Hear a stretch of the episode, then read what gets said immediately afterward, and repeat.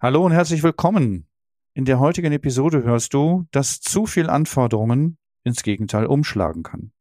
Und wie du genau darauf reagieren kannst. Und in der heutigen Episode geht es darum, dass der Empörungstourismus nicht für einen Rechtsruck in der Gesellschaft sorgen wird.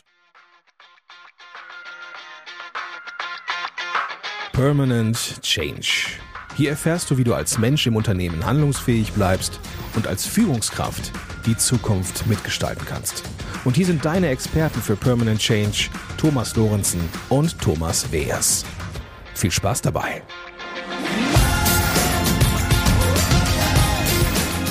Hallo, ich bin Thomas Lorenzen. Und ich bin Thomas Weers. Und wir beraten Menschen und Unternehmen dabei, den permanenten Wandel selbstbestimmt und nachhaltig zu gestalten. Ja, moin. Grüß dich, Thomas. Geht's dir? Ja. Och, es ist so ungewohnt, wieder sich einem Bildschirm zu begegnen. Wir hatten uns ja gerade persönlich gesehen. Ach so, du meinst, du sprichst gerade das letzte Wochenende an, wo wir Ja. in einem Selbsterfahrungsretreat waren und auf einer Insel. Genau, und uns sehr mit ko-kreativer Transaktionsanalyse beschäftigt haben. Liebe Zuhörer, liebe Zuhörer, das war wunderbar. Ja, und dafür ist es dann immer wieder ähm, auch eine Herausforderung, in den Alltag einzusteigen und mich dann wieder mit den Themen des Alltags oder der, ich sag mal so, des meines Umfeldes in Kontakt zu bringen und Ja. merke, ich brauche immer so ein paar Tage, bis ich dann, wenn ich aus so einem Retreat rauskomme, also aus so einer, aus so einer, wie soll ich das sagen? Das ist ja wie so eine künstlich erschaffene Welt und dann in eine andere Welt einsteige, dass ich da manchmal dann meine Herausforderungen habe. Genau. Und wir waren auf einer Insel. Und wir waren auf einer Insel mit einer tollen Fähre. Das war, ja, hat Die echt war Spaß nicht gemacht. künstlich erschaffen. Nein. die war nicht künstlich, die war wirklich, die war real. Ja. Genau. genau. Ah, und dann wollen wir heute mit Veränderungserschöpfung anfangen, liebe Zuhörer, liebe Zuhörerinnen. Das ist, äh, ja, könnte man denken, auch, ja, das ist so schwer irgendwie, ne? Aber wir wollen gucken, dass wir da mit euch zusammen leicht, gut und ähm, natürlich auch mit einer, einer ordentlichen Portion, ähm, ja, was soll man sagen, Verantwortung ähm, und Seriosität natürlich sicherlich auch, aber es soll eben halt auch leicht sein und ressourcenorientiert sein. Ne?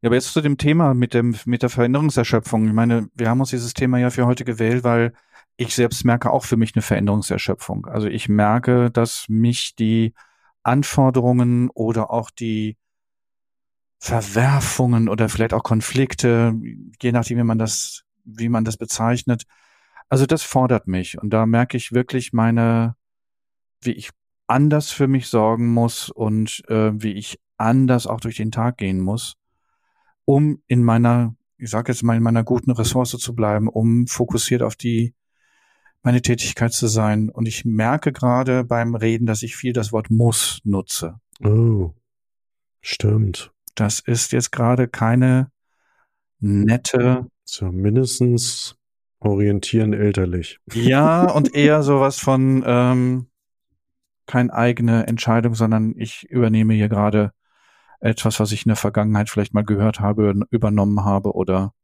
glaube, dass das richtig ist oder gut ist. Hm.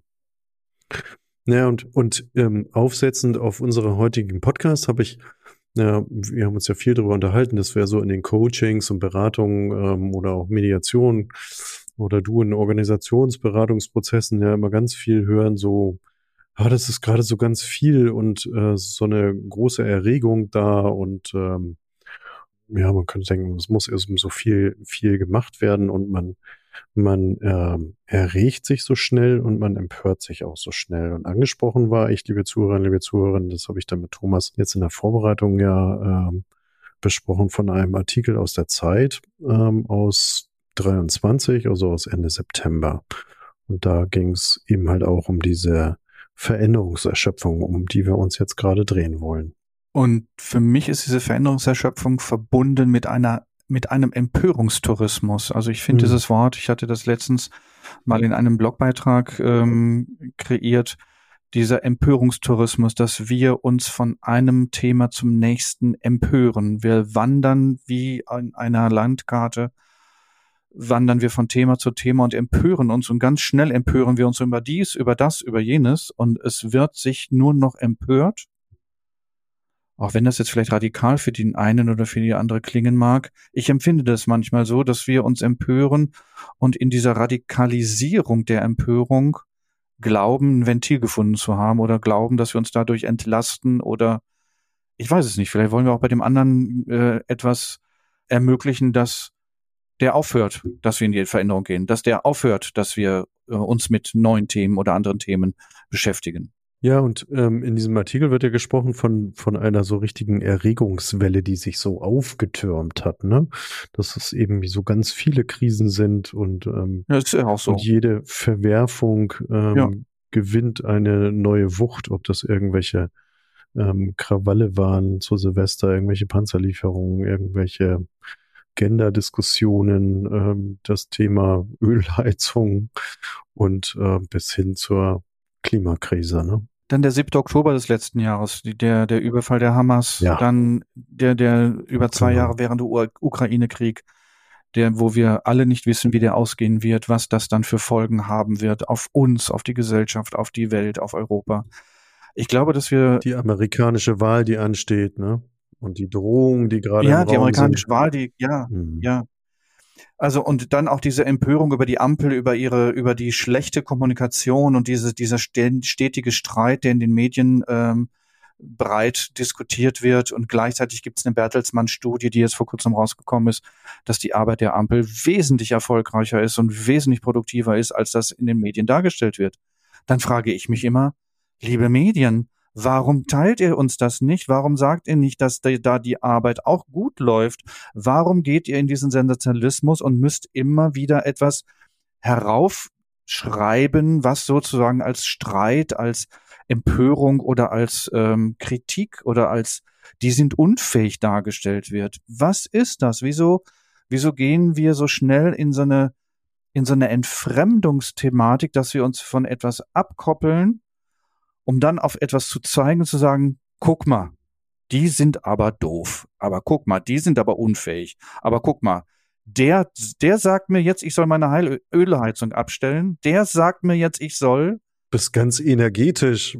Frag mich gerade, was also selbst über den Bildschirm sich hier gerade überträgt in unserer, in unserem Austausch. Ja, weil ich finde, diese, diese, diese Konfliktfreude, die wir, in diese Empörungsfreude, die wir da in uns leben, wo ich dann immer denke, ja, und was habe ich jetzt davon? Was nehme ich denn jetzt davon mit in meinen Alltag? Und wie kann ich denn in meinem Alltag jetzt mit diesen Herausforderungen, mit diesen Anforderungen für mich sorgen, mich auf meine Themen fokussieren?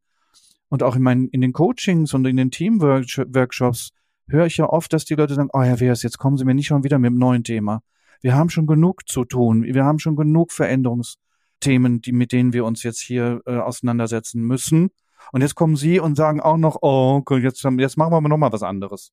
Noch eine Veränderung obendrauf. Und noch mal eine Veränderung obendrauf. Und noch mal einen anderen Aspekt. Und noch mal ein transaktionsanalytisches Konzept. Es, ich habe gerade keine Kapazität dafür. Hm. Also ich möchte noch ergänzen, dass ich neben dem medialen, aber auch ähm, ja, eine, also nicht nur eine gesellschaftliche, ja auch eine politische Verantwortung da, dass ähm, eben es schon auch gefährlich ist, so ähm, affektaufgeladene Diskurspolitik zu betreiben und solche Dinge dann eben einzustreuen, die, die dann ja sicherlich von den Medien eben halt auch aufgegriffen werden und dann eben weiter genutzt werden, damit damit man sich eben halt auch wieder empören kann. Und wenn ich so überlege, warum empören wir uns, denke ich immer so, äh, sagen, wenn wir auf andere zeigen, ne, gibt es ja so einen Spruch, dann zeigen drei Finger auf mich zurück. Also grundsätzlich nehme ich, habe ich, nutze ich doch die Chance, mich nicht selber wahrzunehmen. Oder wie denkst du dazu? Naja, es ist ja leichter, sich über die anderen aufzuregen und zu empören, als, als mit mir jetzt in, ich sag mal, in eine Selbstreflexion zu gehen. Erstmal ist das nicht so viel Adrenalin, was ich da in mir erzeuge, wenn ich mit mir in die Selbstreflexion gehe dann ist es ja auch wieder eine Herausforderung, mich selbst zu reflektieren. Dann ist es doch leichter und adrenalinmäßig äh, viel einfacher, mich auf die anderen da draußen zu fokussieren, um dadurch in mir ein, eine bestimmte Lebenskraft und eine, oder ein bestimmtes Lebensgefühl zu entwickeln. Mhm. Das ist ja auch schneller und es geht ja auch leichter, ne? Also zack, zack, zack, ja. ich kann mich hierüber aufregen, ich reg mich darüber auf. Und ähm, Selbstreflexion ist nicht aufregen, ist hinschauen, ist Bewusstsein, ist Achtsamkeit, ist ich muss aus meiner Komfortzone raus. Ich muss auch aus meiner Komfortzone raus, genau. Energie aufwenden. Ja, ja. Ja. Jetzt hast du aber eingangs ja gesagt, dass dieser Empörungs-, also äh, im Teaser gesagt, dieser Empörungstourismus nicht zu einem Rechtsruck in der Gesellschaft führt. Und ich mag nur trotzdem mal an anführen und mit dir darüber diskutieren, zu sagen, also wäre jetzt im Sommer ähm, wären Landtagswahlen, da gibt es ja eine Untersuchung dazu, dann würden gleich in drei, drei Landtagen die, die AfD gewinnen. Kann man nicht da sagen, wir haben einen Rechtsruck? Ganz aus der Situation heraus? Jein. Das berühmte klassische Jein. Was mhm. bedeutet Rechtsruck? Was bedeutet, wenn die blaue Partei die Mehrheit in diesen Landtagen gewinnen würde? Keine Ahnung, was das für Auswirkungen haben wird. Was ich allerdings feststelle oder was ich so wahrnehme in den, in den, auch in dieser Empörung der blauen Partei, dass diese Frontenbildung, die die, die, die blaue Partei für sich benutzt als Kampagne, ist wirklich eine Kernkompetenz ihrer Strategie. Das heißt also, sie gehen genau darauf, auf diese Frontenbildung, um genau dadurch diese Sympathien für ihre populistischen Antworten für ihre einfachen Antworten für komplexe Themen einfach bei den Menschen, weil wir ja auch erschöpft sind von Veränderungen. Wir haben einfach, jetzt müssen wir uns wieder mit einer neuen Thematik beschäftigen. Jetzt kommt schon wieder eine neue. Und da kommen dann einfache Lösungen, die dann sozusagen, also wenn jetzt jemand sagt, ja, die da hinten sind schuld, also wenn du mich wählst, dann hast du das alles ganze Thema nicht. Und wenn du die da hinten wählst, dann hast du Diversifizierung, dann hast du Integration, dann hast du Migration. Wenn du uns wählst, wir haben ein traditionelles Bild und wir sind dann nur für uns und wir werden dann auch remigrieren.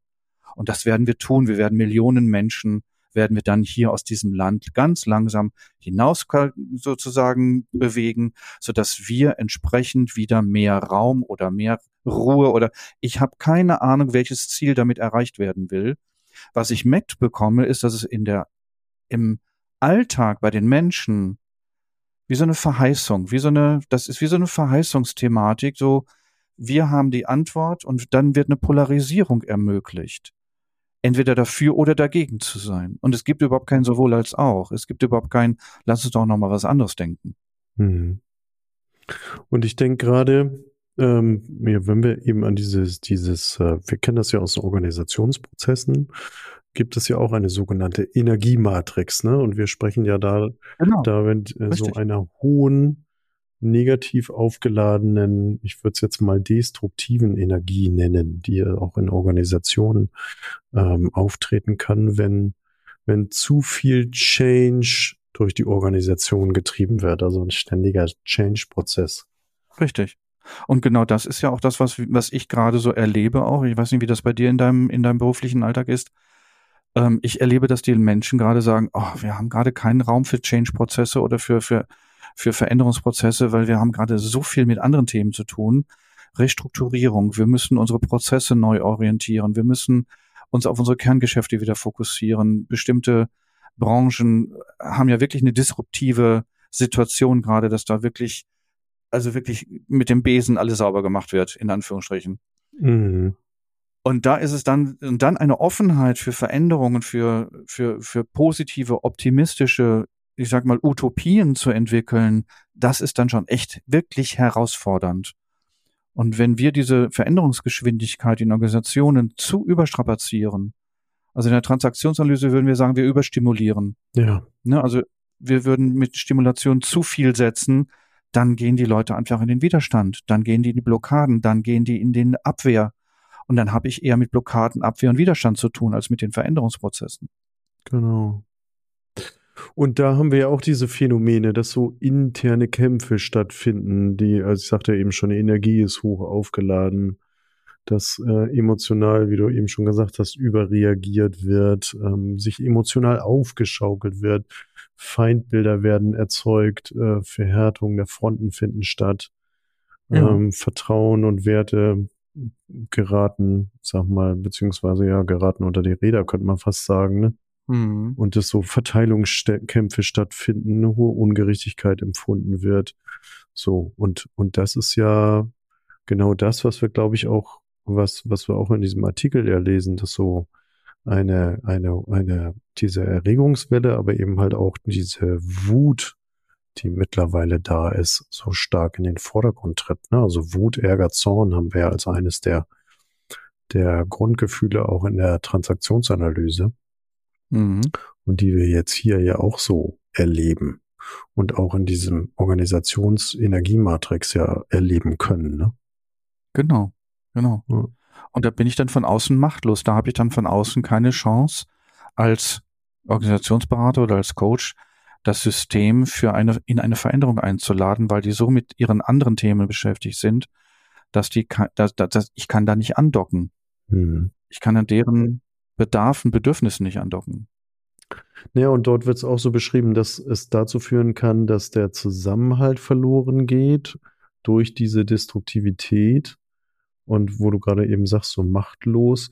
Und dann reflektiere ich nochmal auf diesen Artikel, ähm, wo der Steffen Mau ja auch geschrieben hat von diesem Allmählichkeitsschaden, den er ja aus der Versicherungswirtschaft, das ist mir ja nun aus alter Vergangenheit besonders nah. Erzähl mal, was ist das ein Allmählichkeitsfaktor? Was, was, was, was meinst du damit? Also ein Allmählichkeitsschaden ist etwas, was entsteht, wenn so ähm, ja, man spricht oftmals von Feuchtigkeit im Haus, ne? Und sagt, also, wenn irgendwo Feuchtigkeit irgendwo in einem Zimmer in der Küche auftritt, heißt das noch lange nicht, dass dort auch das Leck ist, sondern durch diese Allmählichkeit einträufelnde, dieses allmählich wirkende Wasser, was sich im Haus verbreitet, es irgendwo an einer Stelle plötzlich sichtbar wird, aber es gar nicht heißen muss, dass dort auch das Leck ist, sondern dass das ganz woanders sein kann, weil es so lange gewirkt hat.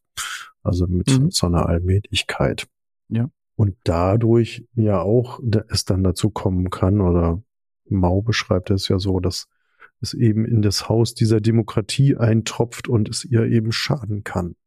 Naja, und es ist auch von, von, also gerade von der Blauen Partei ja auch bewusst eingesetzt wird, dass es schadet, dass die Demokratie unterhöhlt wird oder, oder auch ähm, in Frage gestellt wird, dass Demokratie nicht als die Lösung propagiert wird, sondern es gibt etwas anderes und Demokratie ist schädlich. Und eigentlich ist es ja gar keine Demokratie, sondern es ist ja von der Regierung alles gesteuert.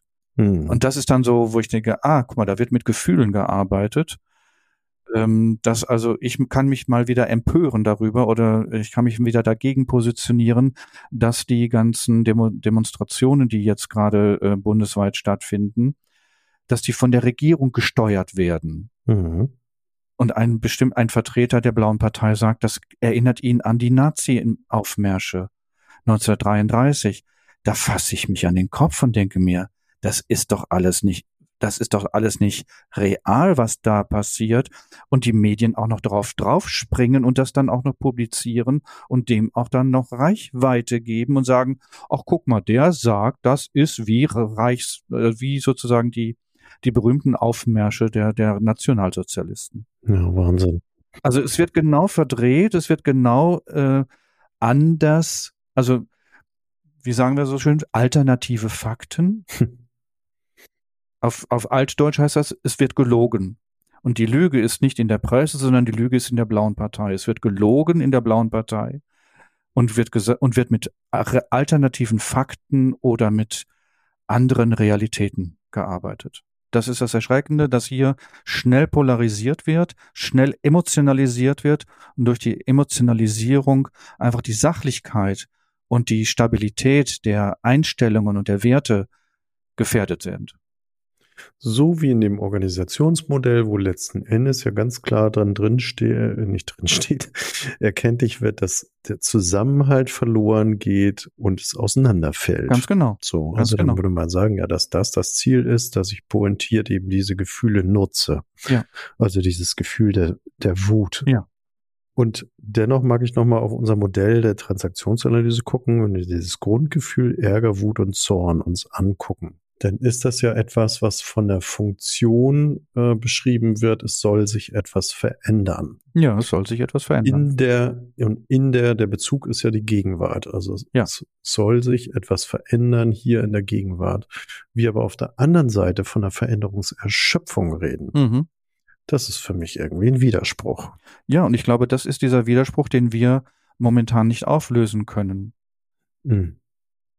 Also ich glaube, dass wir als Menschen einfach in diesem Dilemma stecken. Einerseits wünschen wir uns für unsere Gegenwart etwas anderes und auf der anderen Seite präsentiert uns die Gegenwart herausfordernd. Herausfordernde Themen, herausfordernde ähm, Situationen mit Konflikten, mit Polarisierungen, mit äh, Empörungstourismus. Und wie wir unsere Zeit füllen, und da komme ich jetzt auch mit dem nächsten transaktionsanalytischen Konzept, nämlich der, den, den Grundbedürfnissen der Menschen. Wie wir unsere Zeitstruktur mit unseren Bedürfnissen füllen, ist ja dann wieder meine eigene Verantwortung. Also, wie fülle ich meine Zeit? Bin ich in den sozialen Medien unterwegs? Scrolle ich? Ich bin gestern in der U-Bahn gefahren. Die Leute haben ihre Displays vor sich und es wird gescrollt wie ein Weltmeister, wo ich dann denke, Hm. Nehmt euch doch einfach mal jetzt den Moment und schaltet doch mal die Handys aus und bleibt doch einfach mal im Hier und Jetzt. Schaut euch doch mal um, wer steht da, was haben die an, wie schauen die. Es wird ja gar kein Kontakt mehr miteinander aufgenommen. Ja, das hatte ich gestern von einer Mediationsteilnehmerin auch äh, gehört. Die war eine Stunde in der U-Bahn, hatte auch gesagt, also ähm, man nimmt sich gegenseitig gar nicht mehr wahr. Jeder guckt äh, auf sein eigenes Display. Aber nochmal zurück zu diesem Grundgefühl. Äh, passt für mich Veränderung ja und Gegenwartsbezug passt ja nicht in diesem Bezug, wenn ich sage, ich bin veränderungserschöpft. Ich will das ja eigentlich gar nicht mehr. Es ist mir zu viel.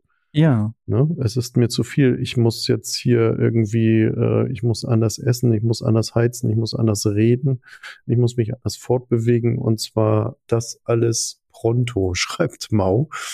Ähm, aber das, das will ich ja gar nicht. Also insofern komme ich in so eine Erschöpfung. Und meine Hypothese, die ich jetzt nochmal in den Raum stelle, ist es dann, ist Wut, Ärger, Zorn nicht eher so etwas, was wir ja auch in der TA beschreiben als vertraute Verstimmung, also etwas, wo ich mich immer wieder dran aufhalten kann, definitiv. damit ich das eigentliche Gefühl, was drunter liegt, und da würde ich jetzt sagen, nämlich die Angst vor der Zukunft, nicht wahrnehmen muss. Bin ich ganz bei dir, definitiv. Okay. Hm. Ja, und, ähm, und ich glaube, bis dahin kommen die meisten nicht in ihrem Alltag, dass sie sich bewusst darüber sind, dass diese Wut, dieser Zorn, diese Empörung, die sie leben, letztendlich Ersatzgefühle für Trauer sind oder Ersatzgefühle für Angst sind oder Ersatzgefühle für nicht gesehen werden oder nicht wahrgenommen werden oder sich selbst nicht mehr wahrnehmen. Mhm.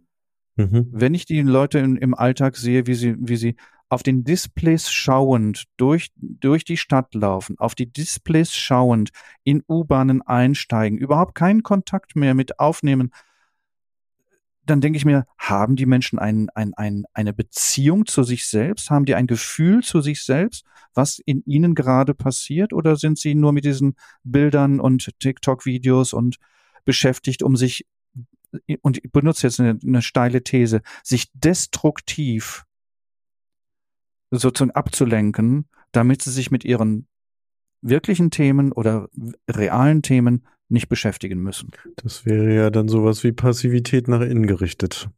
Definitiv. Mhm.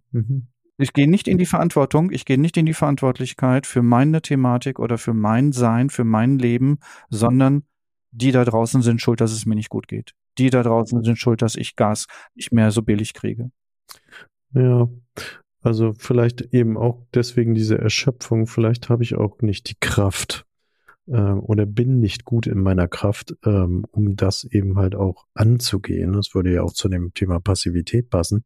Und davor, also wenn wir in diesem Gefühlsempfinden sind, ne, ob das nun Empörung, äh, Ärger, Wut, Zorn ist oder wie wir jetzt eben als Hypothese aufgestellt haben, Angst und, und du hattest noch ergänzt Trauer, Mhm. Um das dann eben nicht spüren zu müssen, aber dennoch bin ich in diesem Strudel dieser Gefühle, ähm, bin ich ja auch in ihnen ein Stück weit gefangen. Genau. Ich bin nicht Ja. in meiner Ressource. Ja. Ja. Und würde ich jetzt eben ja nochmal gut finden zu sagen, okay, wie, was wäre denn gut ähm, und nützlich für unsere Zuhörer und Zuhörerinnen eben zu sagen, was, wie kann ich denn in meine Ressource wieder kommen? ich muss, ich habe gerade ja. Was denn? Also, ich überlege gerade, wie komme ich. Freies Lachen meinst du? Ja, freies Lachen zum Beispiel. Einfach mal lachen, wenn, wenn die Leute in der U-Bahn sich alle auf ihre Displays stürzen, bloß keinen Kontakt miteinander aufnehmen, geschweige denn beim Aussteigen, äh, beim Verlassen der U-Bahn zu sagen, äh, Entschuldigung, darf ich mal vorbei, sondern es wird wortlos aneinander vorbeigegangen gerempelt. Ähm, Hauptsache, ich habe mein Display in der Hand und Hauptsache, ich kann hier schauen, äh, was weiß ich auf TikTok gerade für ein Video läuft. Keine Ahnung. Ach, du musst aber gerade so eine ganz blöde U-Bahn-Fahrt hinter dir haben, oder? Das waren einige in den letzten Tagen und ich bin und ich bin wirklich einerseits bin ich fasziniert und andererseits bin ich geschockt und das ist so, hm. wo ich denke, wow, was ist das? Wo gehen wir als Gesellschaft, wo gehen wir als Menschen mit uns selbst und auch mit den anderen in, in welche Zukunft gehen wir da miteinander? Du hast mich gefragt, mit der Ressource. Ähm, ja, genau. Für mich ist es innehalten. Stehen bleiben, abwarten, nicht meinem ersten Impuls folgen, in die Aktivität zu gehen oder nicht meinem ersten Impuls folgen, etwas zu tun oder zu denken oder äh, mich über etwas mit etwas zu beschäftigen, sondern wirklich innehalten. Also dem nachspüren, was ist das Gefühl, was was habe ich im Moment für Bedürfnisse? Sowas? Ja. Ja, und gut, jetzt Bedürfnisse sagen die Leute, ja, was meinst du jetzt mit Bedürfnissen? Bedürfnisse sind doch Essen, Trinken, Schlafen. Jein. Nein. Das mhm. sind auch Bedürfnisse. Und es gibt noch andere Bedürfnisse, ja. nämlich, dass ich mal Kontakt mit jemandem haben möchte oder dass ich jemanden mal anrufen möchte oder dass ich mal Thomas in Hamburg anrufe und sage, du, äh, ich brauche mal gerade zwei Minuten, hast du mal gerade einen Moment für mich? Ja. Oder ich brauche vielleicht das Bedürfnis, einfach nur still dazusitzen und einfach mal nichts zu tun oder nichts zu denken. Ja, oder ich auch denke so gerade an Klarheit und Orientierung, was die Zukunft anbelangt. Ist ja auch ein Bedürfnis, ne? Ja, und ich kann keine Klarheit und, und für die Zukunft haben, weil ich weiß nicht, was die Zukunft mir da morgen präsentieren wird. Mhm. Ich kann es nur im Hier und Jetzt heute. So wie ich jetzt hier für mich bin, kann ich dafür, kann ich für mich Klarheit sorgen. So wie hm. du sagst, welche Gefühle habe ich gerade in mir? Was ist gerade mein Bedürfnis? Neben Essen, Schlafen, Trinken. Gibt es ein anderes Bedürfnis, was ich in mir spüre? Brauche ich etwas? Und da kommt jetzt vielleicht der kleine Werbeblock. Und wenn ich da jetzt vielleicht äh, nicht so rechten Zugang zu habe, zu meinen eigenen Gefühlen, eh Leute, da draußen gibt's Coaches, da draußen gibt's Berater, die können professionell mit einer förderlichen und mit einer zugewandten, empathischen Art und Weise dir deinen Zugang zu deinen Gefühlen ermöglichen. Genau. Und da gibt's Thomas in Berlin und den Thomas in Hamburg. Und es gibt den Maria in Köln und es gibt so viele andere. also ich möchte jetzt hier keine Eigenwerbung machen, ne, aber es gibt professionelle Menschen, also es gibt Menschen, die sich professionell damit beschäftigen und wir begleiten Menschen professionell genau zu diesen Themen. Und jetzt in dieser ganzen Unordnung, die sich da draußen aufzeigt, braucht es auch manchmal eine Orientierung nach innen. Es braucht eine Orientierung für mich selbst in dieser Unordnung da draußen. Ja. Damit zum Beispiel die Blaue Partei mich nicht als Protestwähler einfängt. Ja, und ich, da fällt mir so ein, das kann ja auch ein guter Freund oder Freundin sein. Ich denke an eine ja, Kollegin, super. die mich dann hin und wieder anruft und sagt, du, Thomas, ich brauch, brauch dich mal beim Denken. Ja, super. Ähm, ja. So, ne? Und, und da kann man eben halt auch sagen, ja, wir können es ergänzen beim, beim Denken und beim Fühlen und ja. Klären von, von Bedürfnissen und Bedarfen, ne? Ja, also das ist so, wo ich sage, und, und das könnte dabei unterstützen, diese gefühlte Spaltung, die ich im, im realen Leben so nicht wahrnehme, einfach mal anders ähm, sich anzuschauen, das Bewusstsein einfach zu bekommen, dass, ey, es ist, da ist keine Spaltung, das ist eine kleine Gruppe, die, laut ist und die Mehrheit ist oft still, weil die Mehrheit dann sagt, äh, ist so alles in Ordnung. Wieso muss ich mich jetzt hier und ich finde es gut, dass die Mehrheit mittlerweile auf die Straße geht oder die andere Gruppe auf die Straße geht und sagt, absolut. Nee, hm. das lassen wir uns nicht nehmen. Demokratie lassen wir uns nicht nehmen. Wir lassen uns nicht nehmen das humanistische Menschenbild. Wir stehen zusammen, ne? Hm. Ja, das hängt zusammen. Und die Demokratie basiert auf dem humanistischen Menschenbild. Und ich habe nicht das Recht zu entscheiden, wer hier leben darf und wer nicht, sondern das entscheiden Gesetze. Da gibt es, ähm, da gibt es Prozesse für, da gibt es Voraussetzungen für. Ähm, nein. Hm. Also tut mir leid, da bin ich dann, bin ich, da bin ich dann raus aus dem Spiel. Also dann überlege ich, halt Deutschland zu verlassen und mich dann äh, irgendwo anders in der Welt äh, niederzulassen und zu schauen, was weiter passiert. Also so wie wir es eben gerade schon mal gesagt haben, zusammenfassend könnte man sagen, in der, mit der U-Bahn anhalten, Tür aufmachen, aussteigen und dann erstmal wahrnehmen. Ja. Definitiv. Wahrnehmen, betrachten und dann eben sagen, wow, vielleicht festzustellen, liebe Zuhörer, Zuhörerinnen, ähm, da komme ich jetzt alleine nicht weiter, so. Ähm, ich brauche jemanden im Außen und muss in Resonanz gehen. Ja, oder ich möchte jemanden im Außen. Ja. Ich möchte das auch mit jemandem anderen machen, weil wenn ich allein in meinem, ich sag mal, in meinem Saft schmore, ich komme, ich, ich rede mir ja alles schön.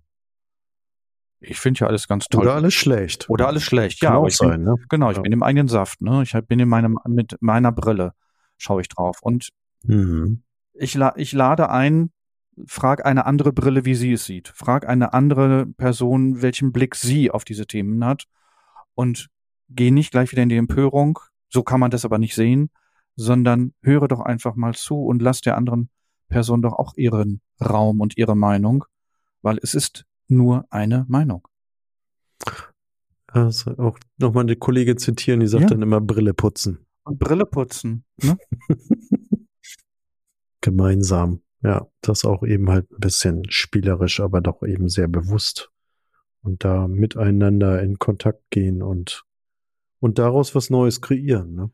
Ja, vielleicht auch erstmal erst nur in Kontakt gehen miteinander. Erstmal wieder das Gefühl, dass, dass ich spüre mich oder ich spüre die andere Person. Ob dann dabei schon gleich etwas Neues entsteht, ist jetzt vielleicht nicht gleich. Ne, das eine hat jetzt mit dem anderen ist nicht unbedingt verbunden. Oh, ich würde schon denken, wenn wir beide zusammen im Raum sind und uns nur anschweigen, entsteht schon etwas Neues, etwas Drittes. Ja, nur weil wir beide natürlich auch geschult sind in diese Richtung, weil wir beide auch diese, diese Stille, die wir miteinander dann haben, auch dann als etwas Konstruktives, Positives und äh, Förderliches äh, wahrnehmen. Es gibt ja auch viele Menschen, die Stille als etwas Bedrohliches wahrnehmen, die dann mhm. in die Aktivität gehen müssen oder was sagen müssen. Sich beschäftigen. Ja, ja. Ne, sie müssen mhm. sich beschäftigen, damit diese Stille sie nicht ähm, irgendwie, ja, überfraut, übermannt. Und dabei kann die zweite Person im Raum ja auch helfen. Die kann das ja halten. Ne? Definitiv, definitiv. Ja. ja, gut. Kommen wir zum Fazit, Thomas, für heute. Ja, ich habe so das, was erstmal erstmal vielen Dank für diesen Austausch, Thomas. Das äh, ja, das kann ich nur zurückgeben. Danke das dir. War gerade sehr ähm, bereichernd und für mich auch nochmal. Ich konnte währenddessen auch nochmal so für mich so zwei, drei Aspekte mir nochmal genauer anschauen und werde das mal weiter für mich beobachten im Alltag. Mhm. Und was ich sagen möchte, ist also Überforderung im Alltag ist möglich und das ist auch menschlich. Also wir überlassen uns sehr gerne und heutzutage sind wir wirklich mit vielen Themen überfordert. Ja. Ja, und ich hatte erst ja so diese Kette der Veränderungen äh, aneinandergereiht. Ähm, und diese Veränderungen, die sind wenn sie eben zu schnell verlangt werden oder eben auf uns zukommen, dann kann das sehr, sehr herausfordernd sein. Das hatten wir eben sehr äh, gut, finde ich, herausgeschält und, und das bezogen auf das Organisationsmodell uns ja auch nochmal angeschaut, kann eine destruktive Energie erzeugen. Definitiv. Hm. Ähm, weiteres Fazit für mich ist, dass wir oder dass Mann oder Frau eine Veränderungsbereitschaft auch erlernen kann. Also ich kann mich mit der Veränderungsenergie in Kontakt bringen oder Kontakt bringen lassen. Also auf Neudeutsch ist das Resilienzentwicklung, mhm. was wichtig und notwendig ist im Alltag und auch für die ganz normalen Themen. Also nicht immer nur die großen. Ja.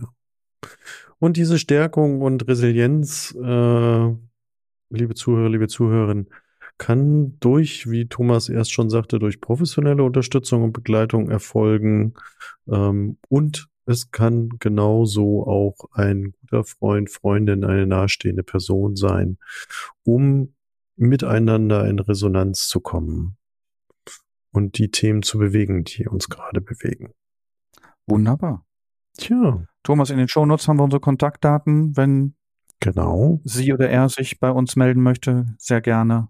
Meldet euch gerne für ein Informationsgespräch, für einen Termin. Wir sind gerne für euch da. Und ähm, du hattest vorhin dieses Organisationskonstrukt angesprochen. Wäre es sinnvoll, das in den Shownotes aufzu, ähm, aufzuladen sozusagen, um Menschen das zu geben? Oder ist das eher eine interne Arbeitsebene von dir jetzt? Das ist eine interne Arbeitsunterlage, liebe Zuhörer, liebe Zuhörer, die kann ich so nicht veröffentlichen. Ähm, aber ich gucke mal, was ich dazu finde und äh, teile einen Link in den Show Notes. Dann könnt ihr euch damit näher auseinandersetzen, wenn ihr wollt. Tolles Angebot. Danke dir. Gut. Okay. Thomas, Dann. ich wünsche dir einen angenehmen Tag noch. Gute Zeit. Das wünsche ich dir auch. Und liebe Zuhörerinnen, liebe Zuhörer, euch wünsche ich eine gute Zeit. Und euch wünsche ich, kommt gut durch die Zeit. Jawohl. Bis zum nächsten Mal. Bis dann. Tschüss. Ciao.